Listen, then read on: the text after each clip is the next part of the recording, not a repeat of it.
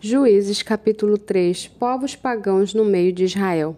São estas as nações que o Senhor deixou ficar para, por meio delas, por Israel à prova, isto é, para provar todos os israelitas que não sabiam de todas as guerras de Canaã. Ele fez isso tão somente para que as gerações dos filhos de Israel conhecessem a guerra, para lhes ensinar a guerra, pelo menos as gerações que anteriormente não sabiam disso.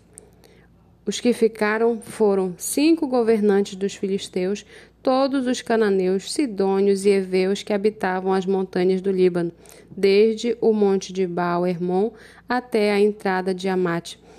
Estes ficaram para por meio deles o Senhor pôr Israel à prova para saber se dariam ouvidos aos mandamentos que havia ordenado a seus pais por meio de Moisés.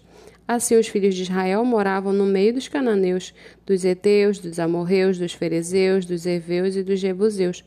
Tomaram de suas filhas para si, por mulheres, e deram as suas próprias filhas e deram as suas próprias filhas aos filhos deles e rendiam cultos aos seus deuses. Os filhos de Israel fizeram o que era mal aos olhos do Senhor e se esqueceram do Senhor, seu Deus, e renderam culto a Baalins e a posta da deusa Será. Então a ira do Senhor se acendeu contra Israel e ele os entregou nas mãos de Cusã-Risataim, rei da Mesopotâmia. E os filhos de Israel serviram Cusã-Risataim durante oito anos. Os filhos de Israel clamaram ao Senhor e o Senhor lhes suscitou um libertador que os libertou, Otiniel, filho de Kenaz, que era irmão de Caleb e mais novo do que ele. O Espírito do Senhor veio sobre ele e ele se tornou juiz de Israel. Foi para a guerra e o Senhor lhe entregou nas mãos Cusã-Risataim, rei da Mesopotâmia, contra o qual ele prevaleceu. Então a terra ficou em paz durante quarenta anos. Otiniel, filho de Queinás, morreu. Os filhos de Israel tornaram a fazer o que era mal aos olhos do Senhor, por isso o Senhor deu poder a Eglon, rei dos Moabitas, contra Israel, porque fizeram o que era mal aos olhos do Senhor. Eglon se juntou com os filhos de Amon e os Amalequitas, foi e derrotou Israel.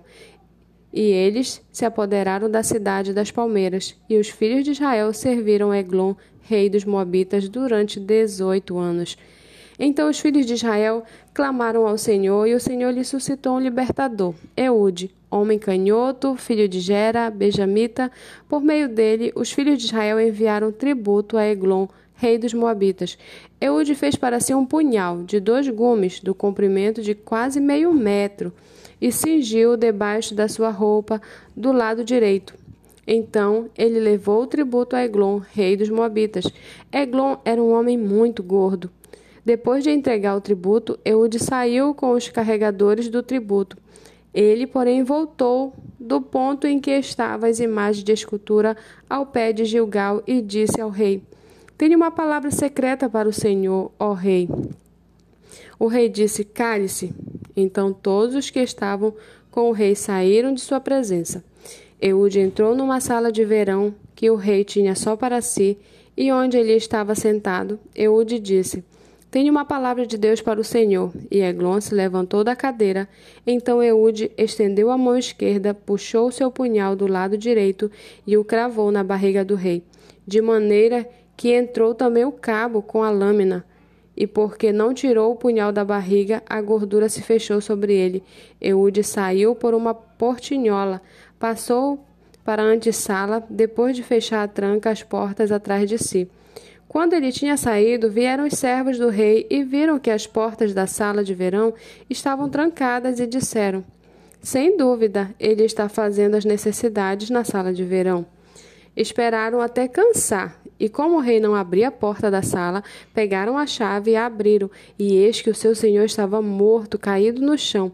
Eude escapou enquanto eles se demoravam, e tendo passado pelas imagens de escultura, foi para Seirá.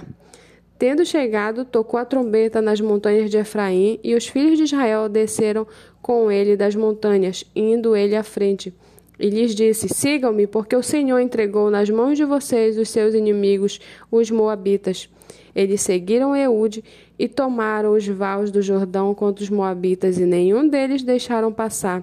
Naquele tempo mataram uns dez mil homens moabitas, todos robustos e valentes, e não escapou nem sequer um. Assim, naquele dia, Moabe foi subjugado por Israel e a terra ficou em paz durante 80 anos.